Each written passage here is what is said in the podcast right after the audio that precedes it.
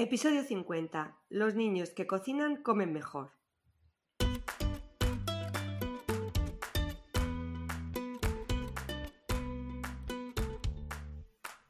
Bienvenidos a Los niños que cocinan comen mejor, el podcast de cocina y alimentación equilibrada de la red de escuelas de cocina Kitchen Academy, para padres y madres comprometidos con el poder que tiene aprender a cocinar para llevar una alimentación saludable. Cada semana te hablaremos de forma sencilla de los alimentos y sus nutrientes, de cómo combinarlos para hacerlos más atractivos y cómo involucrar a los niños en la cocina del día a día para que sean artífices de su propia alimentación. Bienvenidos a un nuevo podcast de Los niños que cocinan comen mejor. En esta ocasión quiero seguir trabajando eh, pues todos los conceptos de alimentación desde el punto de vista emocional. Ya en el anterior podcast hablamos de alimentación de emociones, ¿no? Eh, muchas veces cómo nosotros comemos y nos alimentamos no porque lo necesitemos fisiológicamente, sino porque de alguna forma hay estímulos que, nos hacen eh, buscar en la comida, en buscar en la alimentación eh, el tener una satisfacción extra o sentirnos mejor, ¿no? Bueno, pues eh, lo, hablamos, hablamos como cuando tenemos estrés, cuando tenemos algún problema, eh, cuando tenemos alguna preocupación, ¿no? Pues nos refugiamos en la comida porque eso nos da una satisfacción inmediata, sobre todo si son alimentos muy azucarados que nos hace trasladarnos, ¿no? y, que nos además hace que científicamente esté, esté, ha demostrado que solten endorfinas que nos hagan sentir mejor en el momento, pero que a la larga pueden ser perjudiciales para nuestra salud. Al final es verdad que eh, nosotros cuando trabajamos con, los niños lo primero que les decimos es que somos seres heterótrofos, que necesitamos los alimentos desde el punto de vista fisiológico para poder vivir y que el, el saber elegir qué alimentos comemos y qué alimentos no comemos, de alguna forma nos fortalece todo nuestro sistema inmunitario y, por supuesto, toda nuestra salud en general. Pero claro, no hay que olvidar en ningún momento que la alimentación es algo más eh, que, un acto fisiológico, ¿no? Que, esa alimentación luego se va a convertir en nutrición. Eh, la alimentación es algo más. Al final, eh, la alimentación se ha convertido en un acto social, un acto social y, los padres somos responsables, ¿no? Y las familias somos responsables de, del tener en cuenta este aspecto, ¿no? El que el comer es algo más, es algo más que, que, ingerir alimentos para que esto luego se, se traslade en nutriente.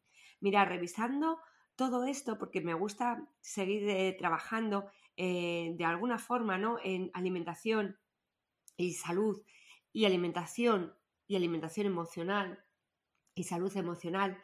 revisando, como os digo, he llegado a un artículo eh, de ABC Familias que dice compartir y disfrutar las, las comidas con seres queridos favorece la salud en la adolescencia.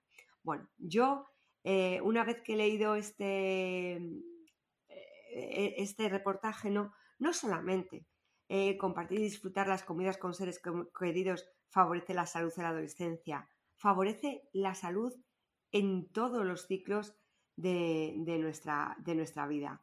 En este sentido, se señalaba que los beneficios de la dieta mediterránea no provienen únicamente del alimento que consumo, sino también de en qué manera lo consumo, en qué manera lo, como. ¿no? Entonces, eh, este artículo se hace un poco eco de un estudio elaborado por la Universidad de Cataluña, la Universidad Autónoma de Cataluña, la UAB y la, Universidad Oberta de Cataluña, la UOC, ¿no? Que han publicado eh, en una revista científica. O sea, yo cuando os hablo de esto no os hablo solamente de percepciones ¿no? que podemos tener desde Kitchen Academy, no. Os hablo de artículos, de artículos concretos al que podéis ir y, ver y que están publicados. En este caso, en el abierto International Journal of Environment Research and Public Health en un momento en el que el confinamiento por pandemia no eh, ha en, que las eh, familias eh, volviéramos a, comer, ¿no? Y que volviéramos a juntarnos, no, teníamos otra posibilidad, nada más que el estar juntos, el, volver a comer y a disfrutar, ¿no? De la, de la comida en, alguno de los, de los aspectos. Bueno, pues en, en, este sentido, eh, ha apuntado que ha habido hay una serie de aspectos muy positivos ¿no? Eh, del comer juntos, ¿no? del, poder disfrutar de, la comida con familiares. La investigación establece que algunas rutinas de las comidas familiares, como compartir los alimentos, sentarse alrededor de una mesa, intentar evitar todos los eh, aparatos digitales, el tener una conversación agradable, son aspectos que son beneficiosos sobre todo para la etapa de la adolescencia y que contribuyen a la salud, ¿no? ¿Por qué? Porque eh, cuando tú comes, de alguna forma, yo os lo voy a explicar, ¿no? Si tú comes solo, comes muy rápido. Eh, para que haya eh, sensación de saciedad tiene que pasar un tiempo. Es decir, nosotros cuando desde que empezamos a comer hasta que nuestro estómago le da al cerebro eh, la, sensación o la respuesta de, oye, que ya estoy saciado, pasa un tiempo. Si tú comes muy rápido, eh, no le da tiempo al cerebro a recibir esa información ¿no? o, esa sensación. Bueno, pues es normal que cuando nosotros nos reunimos en familia eh, y, empezamos a comer, pues no solamente comamos, ¿no? charlamos, charlamos de las cosas que nos han pasado a lo largo del día, charlamos de, nuestras preocupaciones, charlamos de qué cosas podemos hacer para divertirnos y qué hacemos. Pues que de alguna forma al conversar comemos de una manera más lenta. Al comer de una manera más lenta, reconocemos que estamos saciados en las comidas, ¿no? Es, como ya no, no, tengo más ganas de comer, ¿por qué voy a comer más? Y de alguna forma está haciendo que eh, exista un equilibrio real entre mi necesidad fisiológica y mi necesidad mental de comer, ¿no? Bueno, pues este estudio se llevó a cabo, como os digo, en Cataluña y se hizo con adolescentes entre 12 y 16 años, ¿no? Y analiza pues aspectos menos estudiados eh, de la dieta mediterránea, como es la socialización en las comidas y cómo la manera de consumir los alimentos repercute en la salud, ¿no? Eh, en este sentido, en, algo que nosotros ya hemos comentado muchas veces desde Kitchen Academy, la necesidad ¿no? de introducir a los niños en la alimentación y que esa necesidad eh, de que ellos elaboren los alimentos que luego van a consumir y que lo hagan en familia, pues eh, estos investigadores lo han hecho de una manera un poco más, eh, más controlada, ¿no? ¿Y, y qué, nos dicen? Pues efectivamente que la dieta mediterránea es mucho más que una lista de alimentos es un modelo cultural eh, que, nosotros eh, intentamos otra vez que se propague en las familias y que incluye cómo se seleccionan los alimentos, cómo se producen, cómo se procesan y cómo se consumen esos alimentos. ¿no? Entonces, para determinar la mayor o menor conviviabilidad en las familias estudiadas, los investigadores analizaron la frecuencia y la duración de las comidas familiares. ¿no? Eh, también analizaron dónde se hacían, en qué lugar qué tipo de comunicación se establecía en dichos alimentos, eh, si se utilizaban aparatos digitales, ¿no? Eh, el uso de aparatos digitales mientras que se comía y también la preparación de los alimentos. ¿no? Bien, según este estudio, la mayoría de las familias se reunían antes únicamente para la cena y sus hábitos eh, variaban mucho dependiendo si comían solos o con sus seres queridos. La investigación identificó que las comidas familiares eran un espacio para comunicarse y socializar. Y que cuando las familias les dedicaban menos tiempo, no se sentaban a la mesa, se distraían con aparatos digitales y no mantenían conversaciones agradables en estos encuentros. También seguían en menor medida la dieta mediterránea, ¿no? Porque, bueno, pues al estar solos, pues comían productos más elaborados.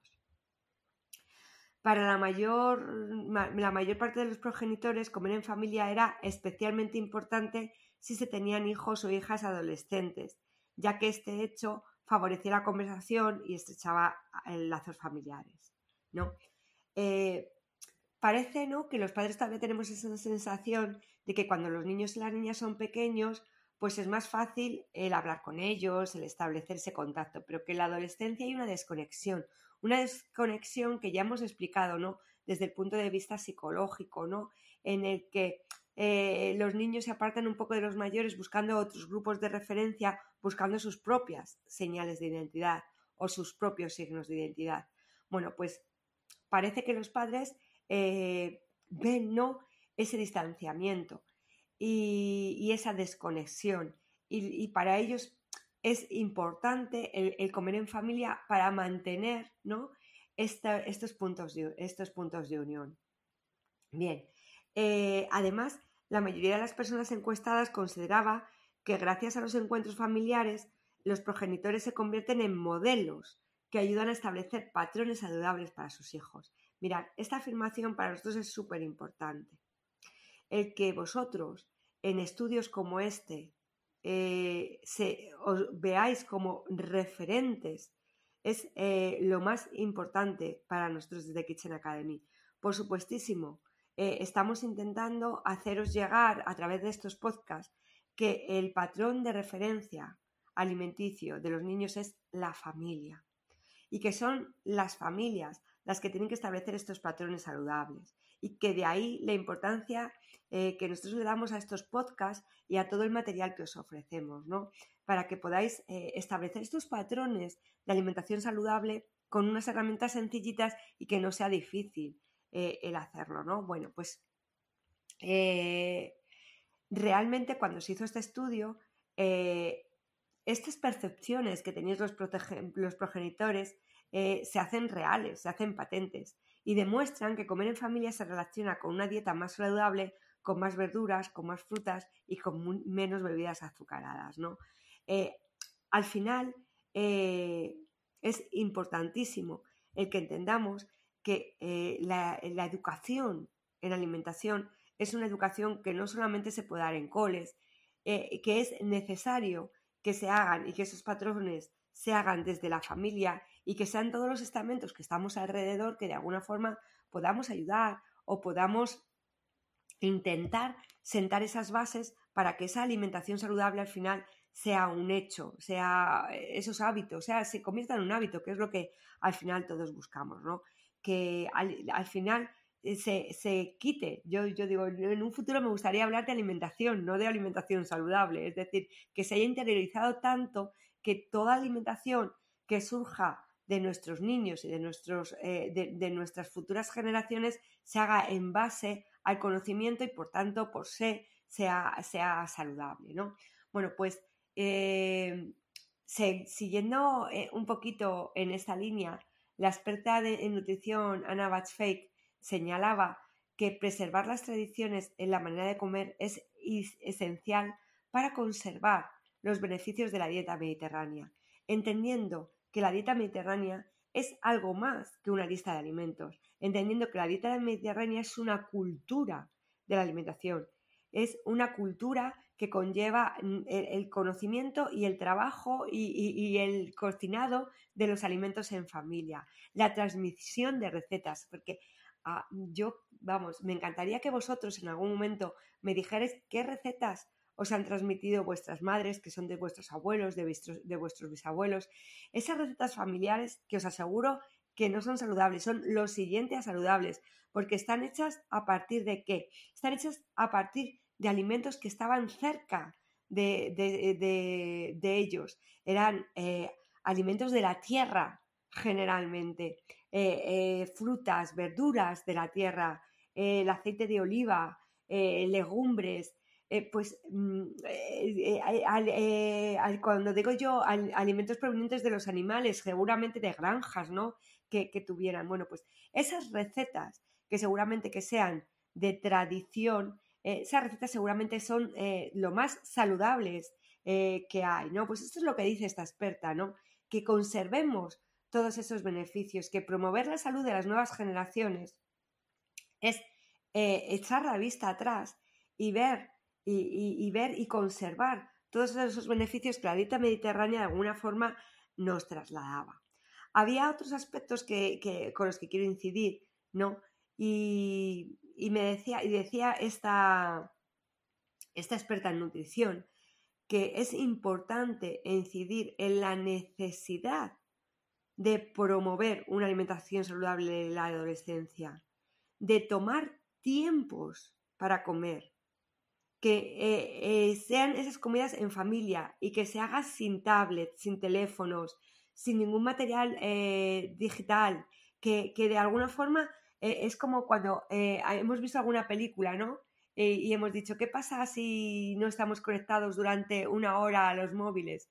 Bueno, una hora. Yo os diría que todos los días estuvierais sin conexión 20 minutos y que lo dedicáis a comer en familia, sin conexión con nadie más, que comiera la familia, que, habláramos, que nos escucháramos y, que de, alguna forma veáis cómo todo esto va a contribuir a la salud de la familia. Y ya no solamente a la salud alimenticia, sino a la salud, yo digo, mental y emocional y al equilibrio de toda la familia.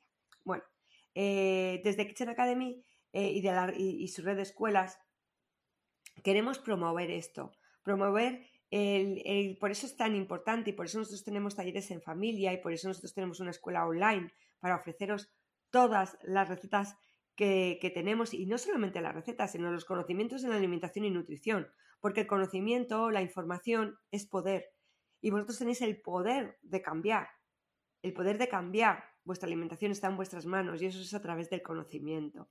Y el, poder de, cambiar la salud, eh, de la, salud de la alimentación emocional en vuestras familias también. Por tanto, eh, ahí tenéis todas las herramientas. Eh, me encantaría que os pusierais en contacto conmigo, que me hablarais de esas recetas tradicionales, de esas recetas que han ido pasando de, familia, en vuestras familias, de boca en boca, y que analicemos lo saludables o no saludables que son todavía en estos momentos. Y que nos hagamos la pregunta, eh, ¿qué pasaría o, cómo sería mi vida si yo siguiera realizando, cambiando y mejorando estas recetas que me han llegado a mi familia, que me han llegado de mis, de mis antepasados? Y por otro lado, ¿cuántas recetas podré pasar yo a mis hijos? ¿Cuántas? ¿Cuántas son mías propias que yo he hecho y que les encanta y que seguramente serán saludables porque les he puesto muchísimo cariño y mucho conocimiento. ¿Y, cuántas eh, mejorarán ellos?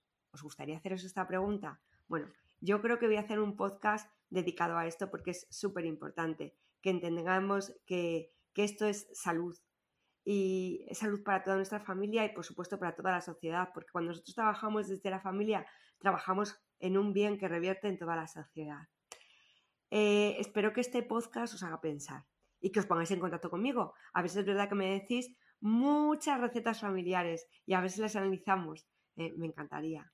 Un besote muy, muy fuerte y os eh, espero en otro podcast de los niños que cocinan comen mejor.